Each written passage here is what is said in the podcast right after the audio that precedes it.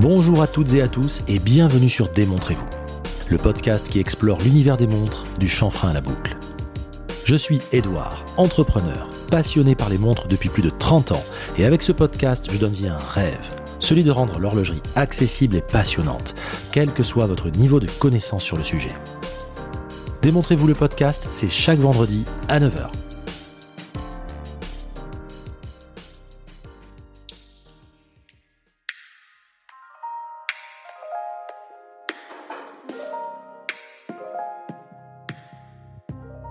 Je suis très heureux de vous accueillir pour ce nouvel épisode. J'espère que vous avez passé de bonnes fêtes. Que l'on soit en famille ou entre amis, cette période est toujours propice à faire une pause, avant de redémarrer pleine balle pour une nouvelle année. Et je sais pas pour vous, mais pour moi 2023 a été très dense et riche d'évolutions, et ce sur plusieurs plans. Côté DMV, ça a été dingue. J'ai reçu beaucoup d'acteurs incontournables de la scène horlogère, des créateurs et repreneurs de marques, des horlogers, des passionnés, des distributeurs, sans oublier de vous raconter les plus belles histoires de l'horlogerie, les moments marquants de cet univers passionnant. Tout au long de cette année, je me suis efforcé de garder en tête le leitmotiv, l'esprit, l'ADN de Démontrez-vous, à savoir la sincérité de ma démarche. 2023 a vu l'émergence forte de ce podcast et le succès de son format. 2024 va également être une année très importante pour la chaîne. Une année où je compte vous apporter encore plus de contenu de qualité, encore plus de passion, plus d'interaction. En bref, je planche sur des projets qui devraient vraiment vous plaire. Mais pour encore mieux démarrer cette nouvelle année qui se profile, je prends une petite pause et j'en profite pour diffuser à nouveau un épisode terriblement d'actualité, tant le sujet fut sur toutes les lèvres ces dernières semaines. À savoir le grand retour d'Universal, et pas par n'importe qui. Ces jours plus calmes sont une parenthèse idéale pour se plonger ou se replonger dans l'histoire de cette marque fascinante et tant attendue. Je vous dis donc à l'année prochaine et vous souhaite une très bonne écoute.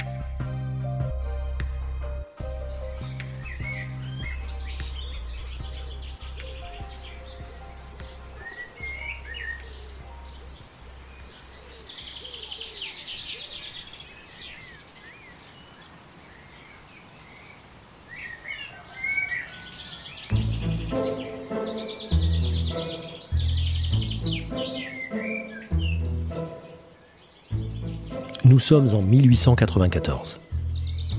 Au Locle, en Suisse. Ulysse Georges Perret et Numa Émile Descombes, alors âgés de 26 et 29 ans, décident de s'associer et fondent Universal Watch, des ateliers destinés à la fabrication de montres à gousset. D'ailleurs, on peut dire qu'ils ne perdent pas de temps, en déposant cette même année un brevet pour l'invention d'une étonnante montre de poche à 12 et 24 heures avec disque mobile sautant instantanément. Mais d'une santé chancelante, Descombes mourra seulement trois ans après. Perret s'associe alors à Louis-Édouard Berthoud. La firme commercialise tout naturellement ses produits sous l'enseigne Perret et Berthoud, bien qu'elle ait déposé la marque Universal Watch à la signature du partenariat. Louis-Édouard Berthoud ayant un goût particulier pour les montres à complications, cela deviendra vite leur marque de fabrique. En effet, en 1917, la firme commercialise avec succès le premier chronographe bracelet doté d'un calibre 17 lignes. En 1919, les deux associés décident de déménager à Genève et connaissent dix belles années de croissance.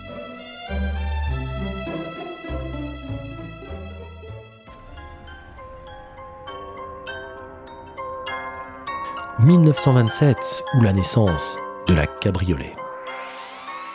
Non, ne cherchez pas à régler le podcast. Vous n'avez pas basculé accidentellement dans une émission sur les voitures, bien qu'on les adore.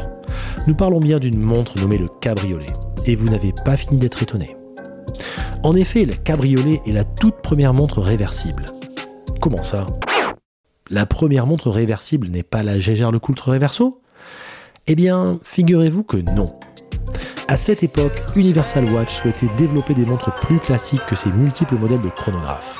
Et pas la moindre, s'agissant d'une étonnante montre poignée rectangulaire dotée d'une minuterie en chemin de fer, une petite seconde à 6 heures et qui pouvait se retourner afin de se protéger.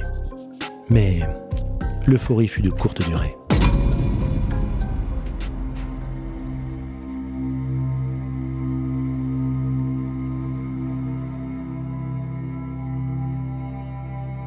Un certain jeudi noir de 1929 va sonner le glas de cet équilibre.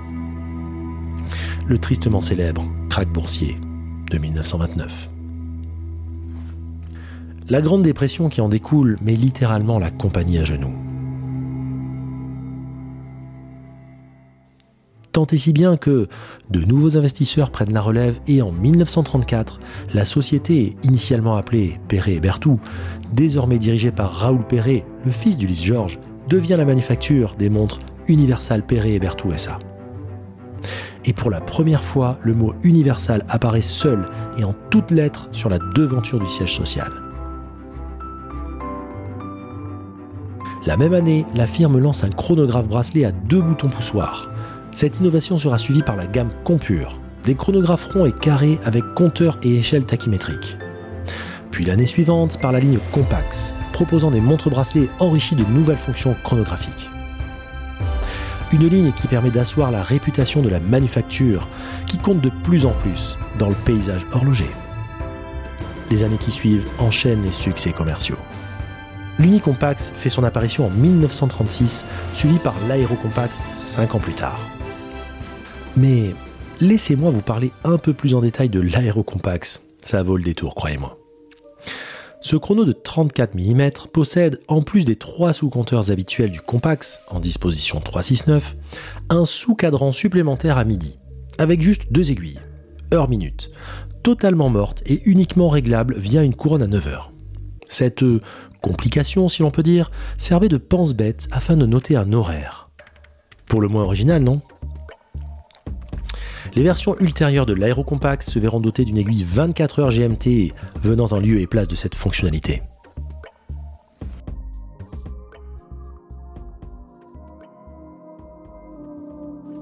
Mais 1941 est également l'année pendant laquelle l'entreprise voit son nom évoluer vers son appellation définitive, Universal Genève. Le frère de Raoul Perret, René, rejoint la firme en 1942, apportant un son neuf au réseau de distribution internationale. Le siège social est désormais installé sur les quais, au bord du lac Léman, non loin de l'élégante rue du Rhône. L'année 1944 marquera le 50e anniversaire de la manufacture et sera célébrée comme il se doit avec l'introduction, en grande pompe, d'un modèle devenu légendaire, le Tricompax. Connaissant un succès immédiat, le Tricompact sera surnommé le Glorieux. Et vous savez pourquoi? Lors de la conférence de Potsdam, en juillet 1945, moment historique qui marqua la fin de la Seconde Guerre mondiale, le président américain Harry Truman portait un Tricompax. Tout un symbole. Mais au-delà de sa pureté, qu'est-ce qui rendait le Tricompax unique? Vous n'en avez jamais vu? Je vais vous le décrire ce magnifique chronographe en or jaune 18 carats de 36 mm, doté d'un mouvement mécanique à remontage manuel, le fameux calibre 287, avec de longues cornes et des poussoirs carrés arborés, deux compteurs de chronographe à 3 et 6 heures. La petite seconde à 9 heures. Une échelle pour la date du mois, deux guichets affichant le jour et le mois, un cadran face de lune à 12 heures et une échelle tachymétrique. Rien que ça.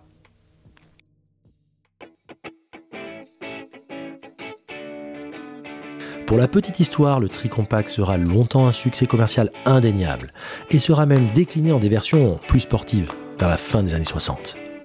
On citera notamment le modèle de 67, rebaptisé Clapton, car porté et adoubé par ce dernier. Mais revenons aux années 50.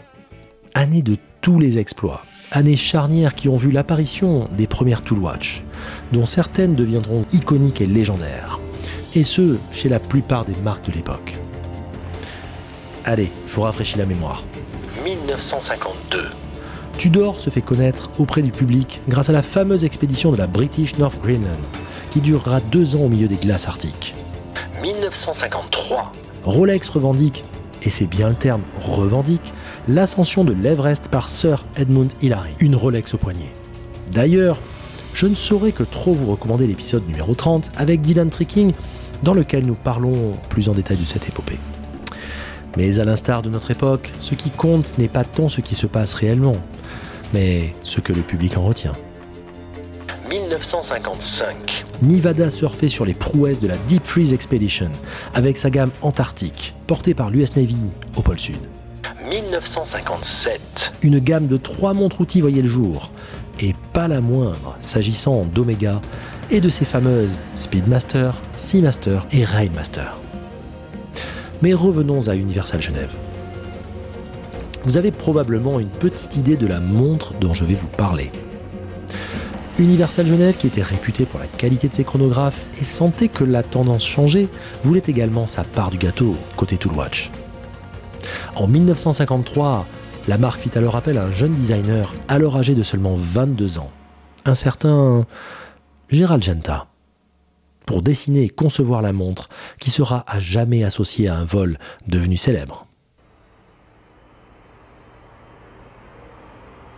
La naissance d'une légende. Nous sommes au début des années 50. La compagnie aérienne scandinave, SAS, effectue avec succès un vol expérimental.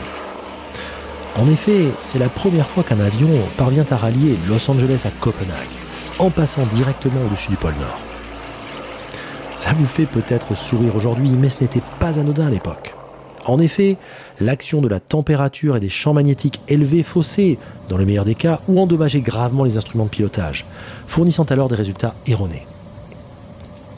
Universal Genève alors fournisseur officiel de la SAS, avait dû adapter les montres de ses pilotes afin de les protéger des champs magnétiques de la région polaire. Depuis 1954, la montre est prête. Une montre-outil conçue pour résister à la puissance des fameux champs sévissant autour des pôles. La montre est belle et bien conçue. Reste plus qu'à la faire connaître. Et c'est là qu'Universal eut un coup de génie. Un coup de génie préparé, millimétré.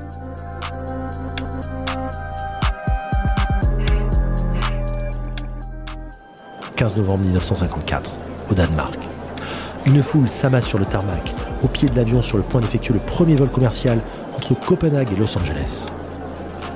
10 000 personnes sont venues voir décoller le DC-6 embarquant en grande pompe les premiers ministres de la Norvège, du Danemark et de la Suède. Ce vol inaugural de plus de 2600 km durera 27 heures et 15 minutes, avec une escale de ravitaillement en pleine toundra de Winnipeg, au Canada au poignet de chaque pilote Universal Paul Router. Ce vol, largement médiatisé, fut une occasion en or pour Universal de faire connaître sa montre, nommée initialement Polar Router, une montre-outil fiable et portable en toutes circonstances, créée pour l'homme moderne hyperactif, comme il se disait à l'époque. A noter que les premiers modèles étaient équipés du calibre automatique 138 SS à bumper, déjà présent depuis 1948 dans la gamme universelle. Mais très vite, en 54, il sera remplacé par le fameux mouvement calibre 215 à micro-rotor. Une prouesse pour l'époque. Non seulement du fait de sa faible épaisseur due à son petit rotor intégré, mais aussi grâce à son remontage dans les deux sens de rotation. L'Apple Router fut un immense succès commercial, tant et si bien qu'elle sera produite sous plein de déclinaisons, et ce, pendant plusieurs décennies.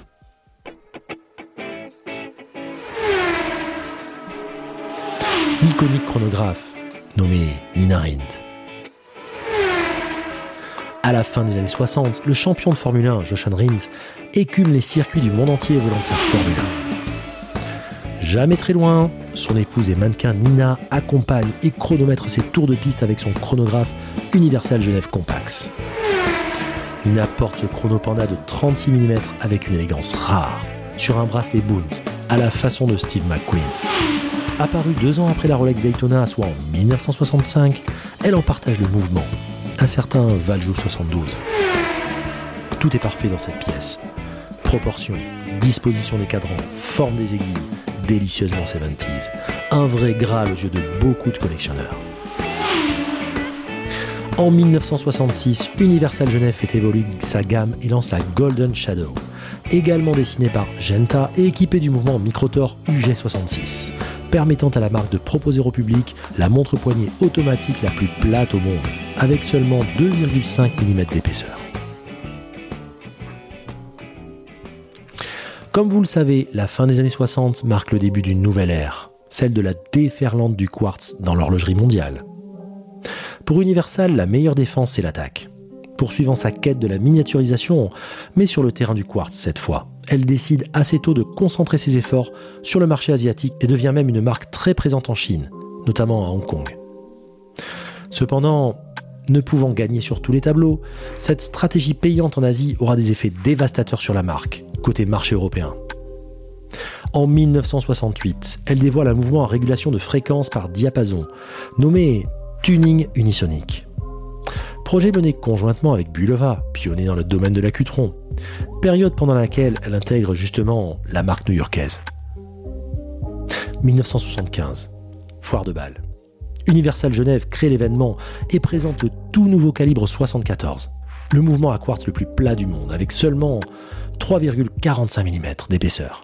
Mais après une période difficile suite à la crise du quartz, Universal Genève traverse péniblement les années 80 et est racheté en 89 par le groupe Stelux Holdings International, basé à Hong Kong.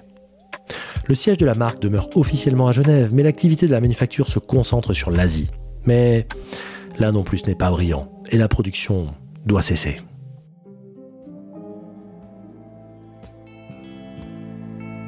Depuis, quelques tentatives de retour en demi-teinte ont été tentées, entre 2005 et 2010 mais la marque reste à ce jour en sommeil et sans réelle perspective de retour.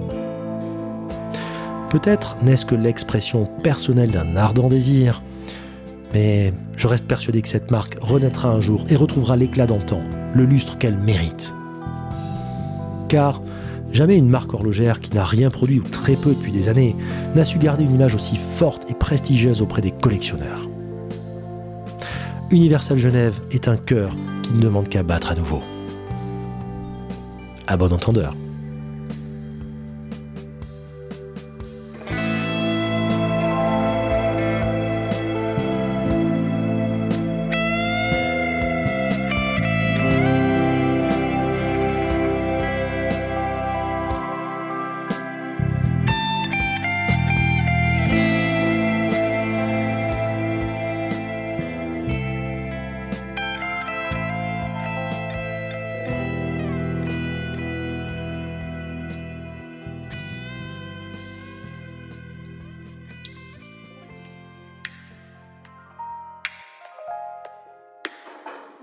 Nous arrivons à la fin de cet épisode. J'espère qu'il vous a plu. Si tel est le cas, je vous invite à liker, partager, commenter et s'il vous plaît, pensez à mettre une note 5 étoiles sur Apple Podcast ou Spotify par exemple. Ça ne vous prend qu'une seconde et ça aide tellement la chaîne à progresser. Comme d'habitude, vous pouvez me contacter par mail à l'adresse contact vous.com ou en DM via le compte Insta Démontrez-vous. Et n'oubliez pas de vous abonner à la chaîne YouTube. Et enfin, comme chaque vendredi, voici venu le temps de notre adage, mais écoutez plutôt. Pour ceux qui vont chercher midi à 14h, la minute de vérité risque de se faire longtemps attendre. Pierre Dac. Je vous laisse méditer là-dessus, je vous dis à vendredi prochain, 9h, et surtout, portez ce que vous aimez. Ciao